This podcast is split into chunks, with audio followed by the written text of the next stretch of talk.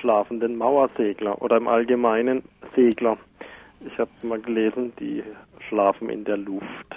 Ist das richtig? Ja, dafür gibt es eine Reihe von Beobachtungen. Man weiß, dass an schönen Sommertagen, wenn auch die Thermik noch da ist, Mauersegler hoch aufsteigen und dann in solchen warmen Luftschichten kreisend die Nacht verbringen und morgens dann wieder runterkommen richtig schlafen geht dann auch nicht. Aber Vögel können links schlafen oder rechts schlafen, also ihr Gehirn teilweise abschalten und dann erholen sie sich da wohl auch ein bisschen. Ich nehme an, dass sie dann auch nur, das hat keiner so richtig beobachtet, im Gleitflug dahin gehen, nicht aktiv fliegen mit Flügelschlägen, wie man es bei den Mauerseglern ja sonst sieht.